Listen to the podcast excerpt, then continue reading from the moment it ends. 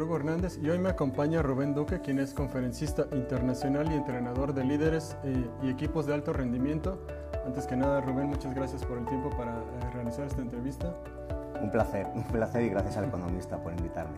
No, de qué, gracias a ti. Eh, vamos a hablar de muchos temas, vamos a hablar de coaching, vamos a hablar de liderazgo, vamos a hablar de tus proyectos también que son muy importantes y pues seguramente hay muchas personas que quieren este, conocer cómo sigue tu agenda, pero pues si quieres, eh, para comenzar, podrás platicarme un poquito cuál es eh, tu filosofía principal y, bueno, la filosofía que utilizas como coach y sobre todo en estos equipos de alto rendimiento. Muchas gracias. La filosofía básicamente y principalmente viene del mundo del deporte de alto rendimiento y básicamente y fundamentalmente del rugby, que es el deporte que llevo practicando desde que tengo 10 años, primero como jugador, después como entrenador, ya 23 años consecutivos, y utilizo muchas de las claves y filosofías que he aprendido del mundo del deporte de alto rendimiento, del rugby, y lo trato de llevar al campo de la empresa, ayudando a personas, ayudando a CEOs, ayudando a equipos de alto rendimiento a que justamente sean eso, equipos de alto rendimiento y consigan altos resultados.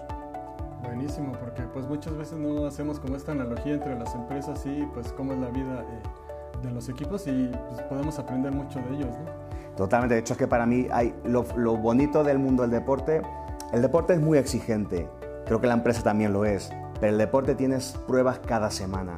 Cada fin de semana tienes una competición que es como si fuera una prueba por la cual vas a estar expuesto, vas a conseguir o no el resultado, se te va a criticar o no, o sea, poder conseguir medir el performance.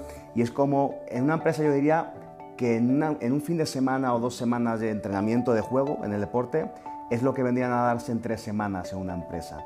Ese nivel de exigencia, ese nivel de confrontar la realidad y los resultados que tienes que competir cada fin de semana. Entonces, hay mucha analogía que viene del mundo del deporte que es muy transferible al mundo de la empresa y es muy útil. Y de hecho, lo bonito es que la gente como que lo recibe, lo entiende y lo asimila mucho mejor a través justamente de esta analogía del deporte de alto rendimiento. Por supuesto. Y bueno, para las personas que no te conocen, puedes platicarnos un poquito acerca de tu historia. Eh, ¿Qué fue lo que a ti te motivó para convertirte en este coach de alto rendimiento? Pues mira, tengo un momento muy, muy grabado. Eh, yo fui a Nueva Zelanda a vivir. mi pasión siempre fue el rugby, pero en España el rugby no era profesional. Entonces, bueno, yo con 20 años me lesiono, empiezo a estudiar cómo llegar a ser entrenador profesional de rugby, me hago todos los niveles de entrenador que hay, nivel 1, nivel 2, nivel 3, pero como que yo que quería más. Y en España el deporte, en concreto el rugby, no era profesional. Yo empecé a estudiar mi carrera de economía eh, y llegó un momento en mi vida que yo estaba tocando suelo, tenía 25 años y no había acabado mi carrera, básicamente porque no iba a clase y me la pasaba todo el día entrenando a diferentes equipos. Llegaba a entrenar hasta 8 equipos por temporada, una auténtica locura. Entonces yo llegué a un momento que toqué suelo porque digo, no estoy avanzando en mi carrera, pero tampoco estoy avanzando en mi vida. Creo que estoy viviendo profesionalmente el rugby, pero eso no es sostenible porque no voy a poder estar tanto tiempo estando entrando a ocho equipos por año. Así que en un momento aparece por ahí en escena mi hermano. Mi hermano vivía en Montpellier, en Francia. Recibí una llamada de él un día y me dijo, oye Rubén, que te acabo de pagar eh, tres meses de clases de inglés en Auckland, en Nueva Zelanda tres meses de alojamiento en una casa compartida con ocho personas para que vayas allí a la meca del rugby y aprendas de lo mejor del rugby y consigas, pues eso, cumplir tu sueño de ser entrenador profesional de rugby. Así que ahí me fui. El gran problema es que a los tres meses me quedé sin las clases de inglés, me quedé sin el pago de mi hermano del departamento y tuve que buscarme una solución. O regresaba a España donde todo era más fácil, donde me esperaba siempre la tortilla española de mamá, el calor de un hogar, o me quedaba en Nueva Zelanda huyendo hacia adelante. Así que decidí por esa opción, pero claro, para poder conseguir eso, yo que iba con mi visa de turista no podía ni trabajar ni podía estudiar. Así que tuve que trabajar como ilegal, lavando platos, vasos y suelos por 12 horas al día, 5 o 6 días por semana, para lograr quedarme allí y estudiar el curso de nivel 3 de la New Zealand Rugby Union, que es el más alto nivel del país donde son los reyes, digámoslo así, del mundo del rugby. Y recuerdo un momento muy puntual cuando yo estaba atendiendo ese nivel 3, estábamos viendo la parte de psicología, ¿no? la parte que tiene que ver con la, parte de las destrezas mentales, y, ahora lo recuerdo todo como con color todo azul, que era el color que tenía la pantalla, y en esa clase en concreto fue como que algo me inspiró y dije, espérate Rubén, llevas toda la vida buscando cómo ser mejor entrenador de rugby. Has viajado por toda Europa, has viajado por muchos lugares para aprender más de lo técnico, lo estratégico, que está muy bien, y esto en el mundo de la, empresa sucede mucho. Hay quien sabe de marketing, hay quien sabe de ventas, hay quien sabe de contabilidad y es muy necesario. El gran problema es que yo no me haya parado a pensar en el aspecto humano. Y eso fue como un detonador enorme. Ahí comprendí que si enfocaba a partir de mi aprendizaje, mi entusiasmo, mi energía en aprender más, más del ser humano, más de la parte mental, la parte emocional, todo lo que yo sabía técnico podría explotarlo aún más. Así que a partir de ese momento en concreto, eso es lo que me inspiró, respondiendo a tu pregunta, a regresando a España, pues ponerme a estudiar coaching personal, coaching de alto rendimiento, motivación, liderazgo, trabajo en equipo, programación lingüística, inteligencia emocional y toda esa parte la juntaba con lo técnico para a partir de ahí poder desarrollar conferencias, workshops, coaching a personas y equipos y ayudarles a su crecimiento. Buenísimo, pues es una historia muy impresionante y además, este, bueno, el hecho de que hayas aprovechado esa oportunidad pues ante las dificultades eso eh, haya seguido adelante, pues ahora permite que muchas personas eh, adquieran estos conocimientos que pues, tú también este, te encargas, ¿no? De que alcancen su máximo potencial. Totalmente. Un poquito igual para las personas que no conocen qué es el alto rendimiento, ¿podrías este, explicarnos en qué consiste? Mira, para no ir como a, algo que parece ciencia ficción, para mí el alto rendimiento, llevado a la parte más, más concreta y más fácil de expresar, para mí alto rendimiento son altos resultados, pero no a cualquier costa. ¿Y a qué me explico? O a cualquier precio. Alto rendimiento es igual a altos resultados siempre y cuando se ponga foco en el proceso se ponga foco en el cómo se hacen las cosas. Y poner el foco en cómo se hacen las cosas, cómo se generan relaciones dentro del equipo, cómo cada cual se, se, propone metas, cómo cada cual es capaz de conseguir generar esa confianza dentro de los equipos, cómo en el día a día se ponen micro victorias diarias, todo ese poner foco en el cómo se hacen las cosas que dependen 100% de mí, de mis controlables, nos tenemos que convertir en maestros de nuestros controlables, cómo poniendo el foco en ese 1% diario podemos conseguir el mejor resultado posible. Es decir, para mí alto rendimiento no es altos resultados así sin más, porque en esa búsqueda de altos resultados hay mil maneras de conseguir los altos resultados a base de esos líderes de que la, letra con sangre entra, ¿no? el clásico líder con el látigo, o el líder que es facilitador de entornos donde los equipos pueden fortalecerse, pueden generar relaciones constructivas fuertes que les va a ayudar a crecer en el rendimiento. Entonces, para mí, alto rendimiento es equivalente a altos resultados, pero no a cualquier precio. Siempre que se ponga foco en el proceso para acompañar a las personas a generar entornos donde cada cual pueda florecer y poner sus talentos al servicio del equipo que dices me hace mucho sentido porque pues eh, siempre eh, existe esta como concepción de que podemos conseguir el éxito rápidamente, pero pues más bien es una consecuencia de pues, diferentes acciones que podemos llevar a cabo. ¿no? Literal, de hecho hay líderes, ojo, hay líderes que usando el famoso látigo consiguen resultados en el corto plazo y eso sucede con mucha frecuencia. Pero para mí no es el camino, al menos yo no creo en ese camino. En lo que sí que creo es un camino a medio y largo plazo donde cada cual florece, donde cada cual puede tener ese autoconocimiento y autodesarrollo para usar sus talentos al servicio del equipo. Y los líderes que son capaces de generar todo ese entorno, para mí son los líderes del futuro porque van a conseguir que tengan equipos que sean totalmente autónomos. Porque ¿qué pasa cuando tú eres el líder que estás con el látigo dando, no, y haces esto, haces todo otro y tal? Desde la exigencia, que está bien exigir. Hay que exigir, pues claro que hay que exigir, hay que retar, claro que hay que retar, pero que también hay que cuidar. ¿No? El famoso retar y cuidar, ese balance entre el líder que reta, que exige, pero el líder que también cuida y acompaña al ser humano. El balance es fundamental. Pero esos líderes que solamente están con el látigo dando, en el corto plazo quizás por miedo consigan cosas, pero para mí es la crónica de una muerte anunciada. Ese liderazgo ya no debe existir el día de hoy.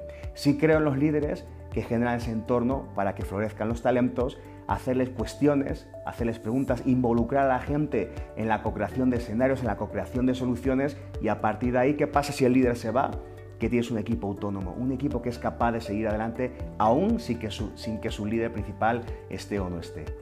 Sí, justo y como dices, pues eso también, eh, bueno, trasladado del mundo del deporte, pues pasa en las empresas, ¿no? A veces este, pues este líder autoritario, eh, eh, todavía hay como ese cambio que estamos viviendo actualmente, que ya no es algo deba seguir o que sea tan necesario. ¿no? Eh, pasa y mucho. No es que pase en el deporte y también en la empresa, no, es que pasa en todos los entornos donde hay liderazgo, que son básicamente cualquier entorno en el mundo donde hay un equipo, sea en el deporte, sea en la empresa. Creo que se está empezando a ver, un, está habiendo como una especie de despertar. Creo que poco a poco nos vamos dando cuenta de que ese líder autoritario ya no funciona tanto, y menos a medida que van entrando nuevas generaciones a la empresa.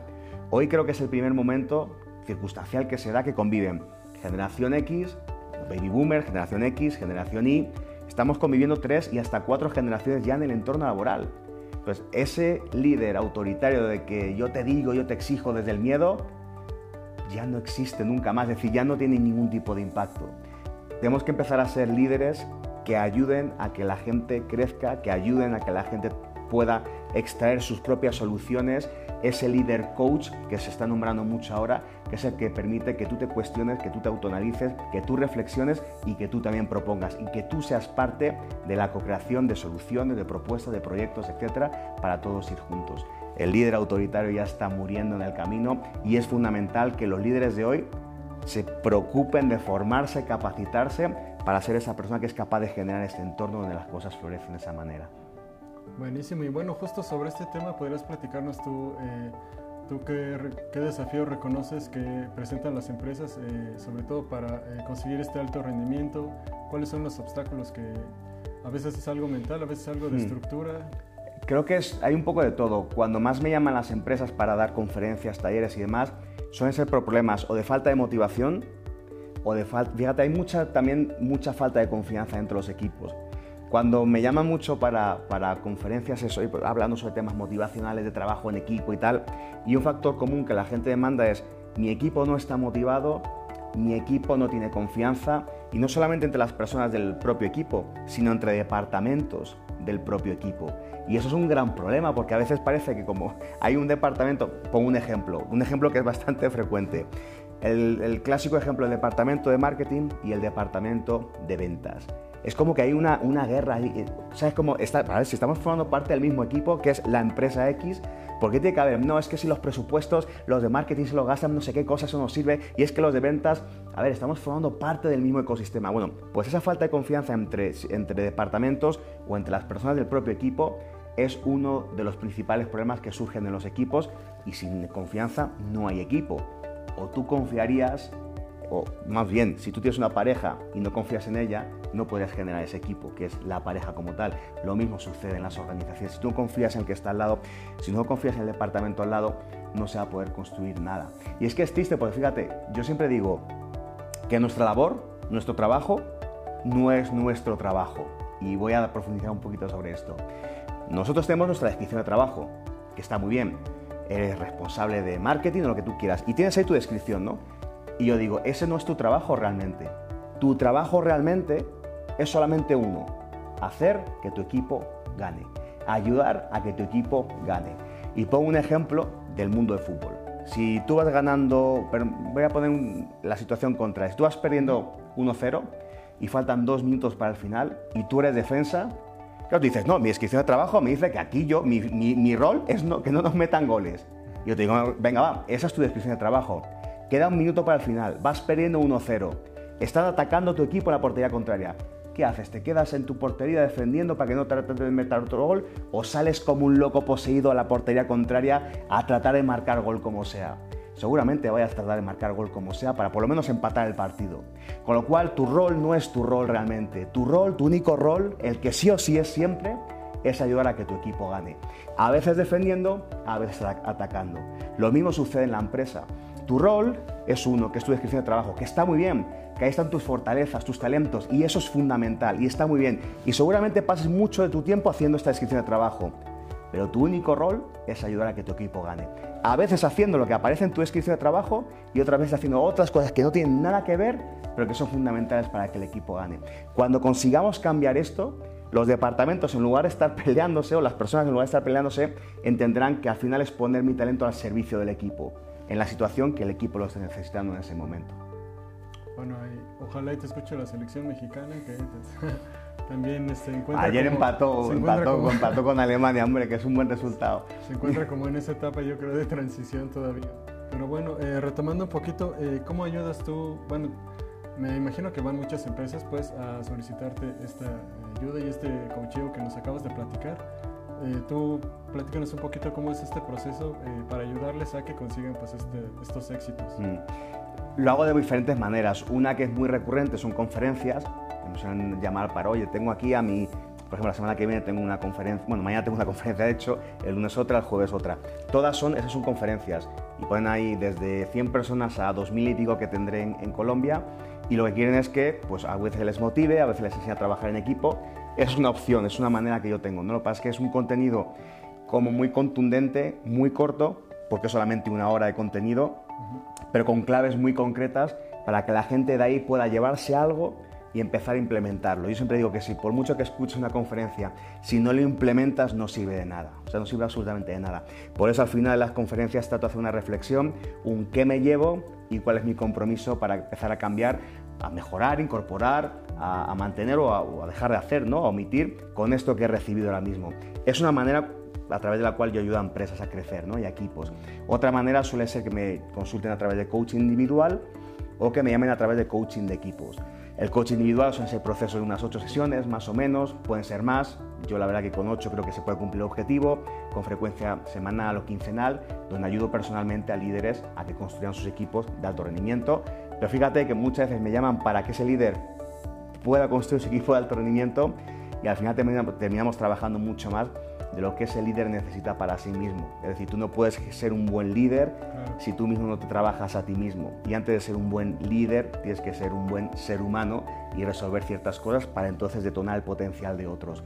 Y el coaching de equipos, pues suelen ser sesiones unas tres, cuatro o cinco sesiones donde yo intervengo sobre el equipo y les ayudo a que se generen dinámicas para fortalecer la confianza, mejorar la comunicación, proyectar unos comportamientos de alto rendimiento que les lleven a conseguir objetivos y suele ser como las maneras más comunes que me solicitan. esa conferencia, coaching individual o coaching de equipos y después, bueno, me imagino que es algo que me preguntarás después con ese qué nuevos proyectos vienen para adelante, luego te contaré alguna, alguna clave más de unos productos nuevos que vamos a sacar.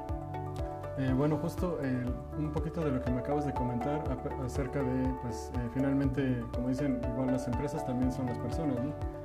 Entonces, este, pues este crecimiento personal, ¿tú cómo lo llevas para que las personas pues alcancen su máximo potencial?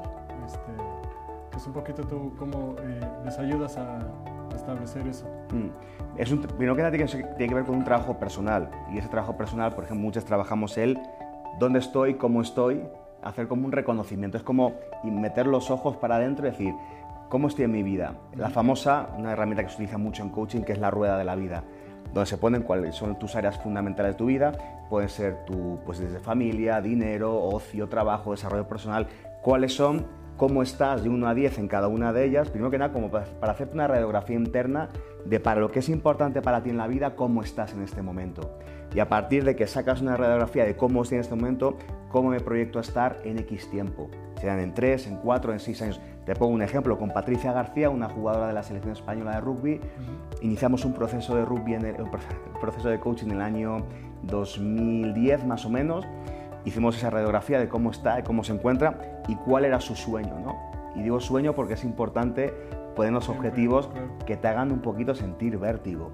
Si tú te pones objetivos que no te hacen sentir vértigo, ese nuestro, o sea, de verdad cambia porque por ahí no es.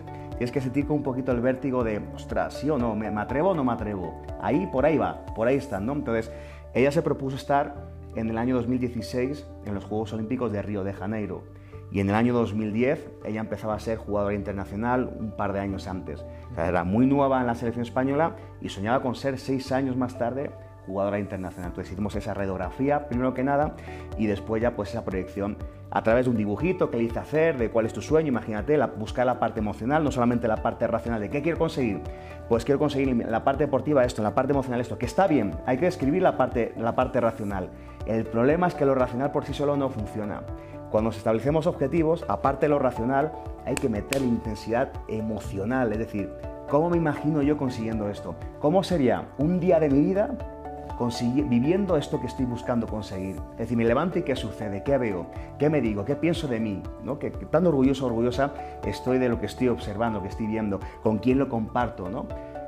Ella, yo le ponía a visualizar, ella entre todas las cosas que dibujó, porque esta parte hay que llevar la parte más visual, ¿no? De dibujarlo y tal, en el medio de todo, dibujó un montón de cosas, pero en el medio dibujó un campo de rugby con las, la, antorcha olímpica en un lado arriba y los aros olímpicos en otro. ¿no? Ese sueño de ser internacional representando a España en los Juegos Olímpicos, que nunca había ido a los Juegos Olímpicos, por cierto.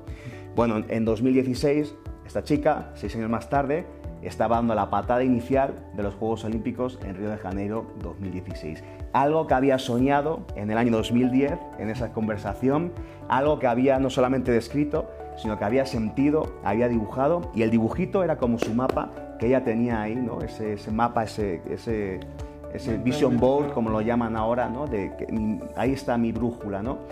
Y bueno, es una manera de trabajar con, con gente. Esta, este ejemplo que viene del mundo del deporte, lo he hecho exactamente igual con directivos de empresas como Google, eh, Microsoft, etcétera, y lo han llevado, y de hecho me han venido después, me dicen, mira Rubén, ¿te acuerdas del bujito ese que hicimos? Sí, aún lo llevo en la cartera, metido, y aquí está, ¿no? Y eh, sorprende porque causalmente, después mucha de esa gente consigue el 80, el 90 o el 100% de esas cosas que se había propuesto. Entonces es una manera de ayudar a las personas, ¿no? Con esas sesiones de coaching donde puedan tener conciencia de cómo están, dónde quieren estar y establecer un puente, un plan de acción muy concreto, muy medible, para que puedan seguirlo y recorrer el caminito que tienen por delante.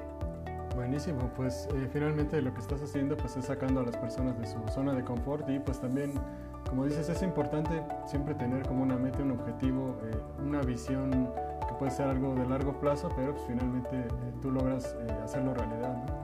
Sí, al final quien lo hace es el, el, el coachee, como se le llama, o el cliente. ¿no? Al final son ellos quienes caminan el camino.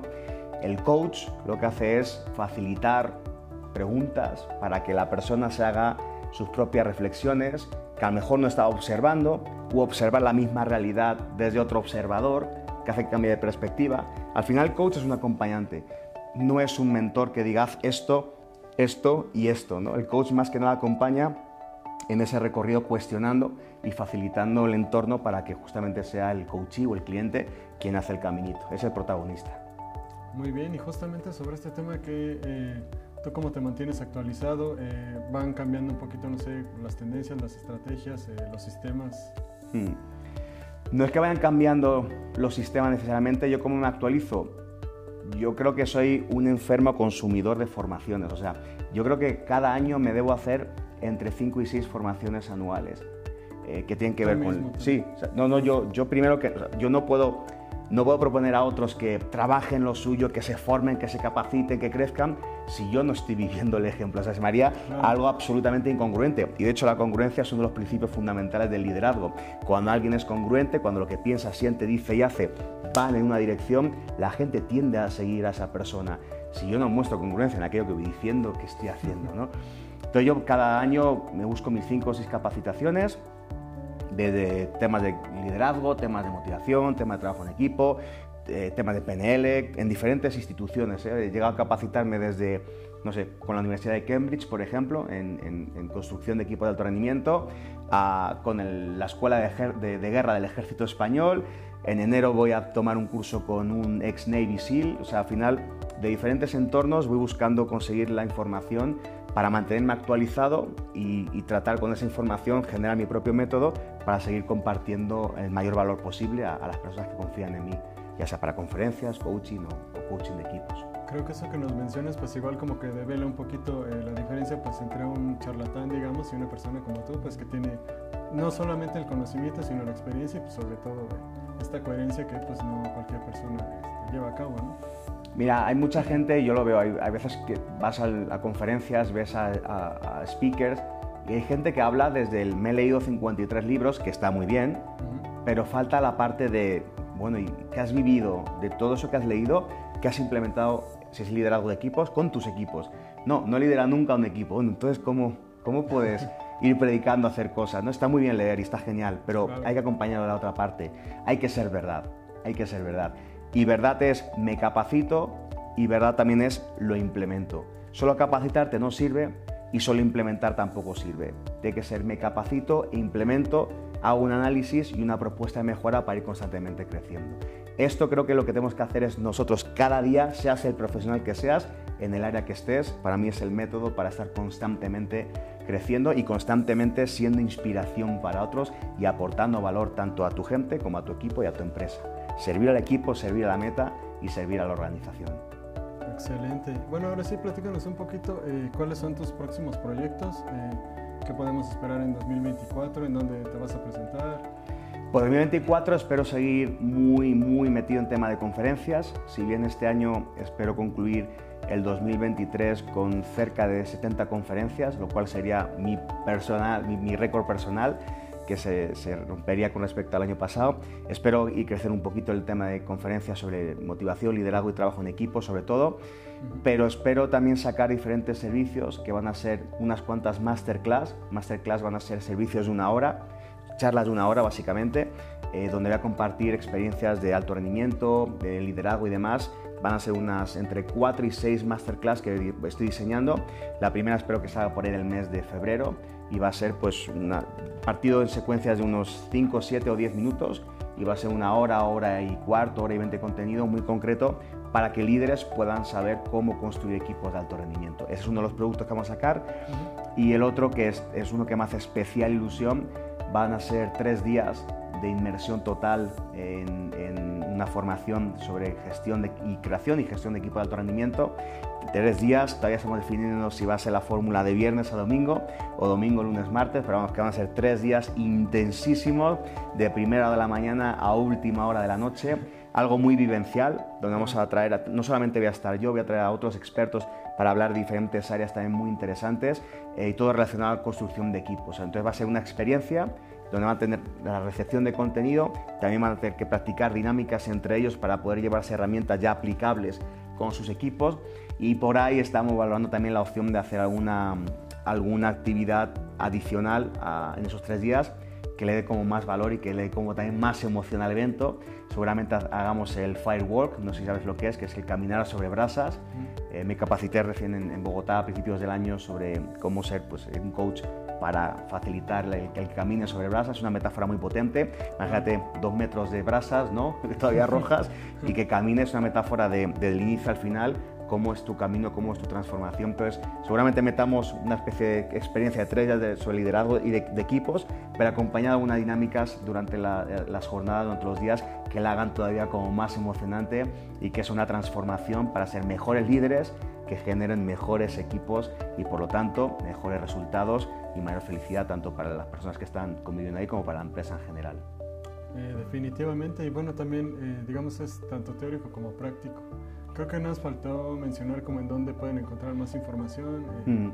En mi propia, mi propia página web, que es www.rubenduque.com, es la página web donde me pueden encontrar siempre, y mis redes sociales, Instagram es rubenduque, eh, for it, y en Facebook es Rubén Duque, guion normal, go for it, y LinkedIn me van a encontrar como Rubén Duque. En cualquiera de estas plataformas estaré subiendo todos los, los contenidos de de, las los propios, los, los próximos eh, eventos que tengamos ahí, así que cualquier información la van a poder encontrar ahí.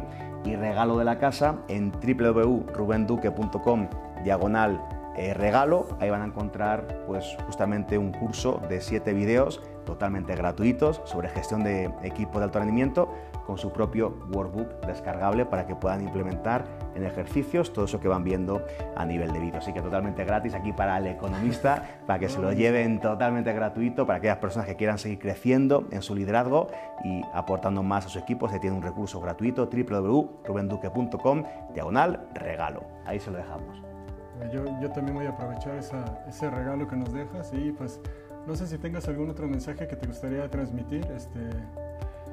Bueno, como idea, eh, finalizar con un, eh, como me gusta finalizar a veces las, las conferencias, con un mensaje muy, muy concreto que, que, al final creemos que conseguir cierto éxito es muy bueno, pero el que cuando conseguimos el éxito tendemos a, pues a rebajar, ¿no? a disminuir la velocidad, tendemos a perder cierta humildad. Entonces lo que le, le invito a la gente es que justamente cuando más éxito alcancemos, seamos más humildes, porque cuando perdemos la humildad caemos, cuando perdemos la humildad nos cazan, cuando perdemos la humildad la competencia nos adelanta. Así que seamos humildes, principalmente cuando las cosas nos van bien. Buenísimo, pues muchas gracias. No lo mencioné, pero seguramente muchas personas eh, ya lo conocen. Rubén Duque también es exdirector de la selección, este, exdirector, director técnico, perdón, de la selección mexicana y española de rugby pues muchas gracias por el tiempo que nos eh, permitiste para poderte hacer esta entrevista y pues gracias igual a, a nuestros amigos del Economista. Hasta la próxima. Un placer, muchas gracias.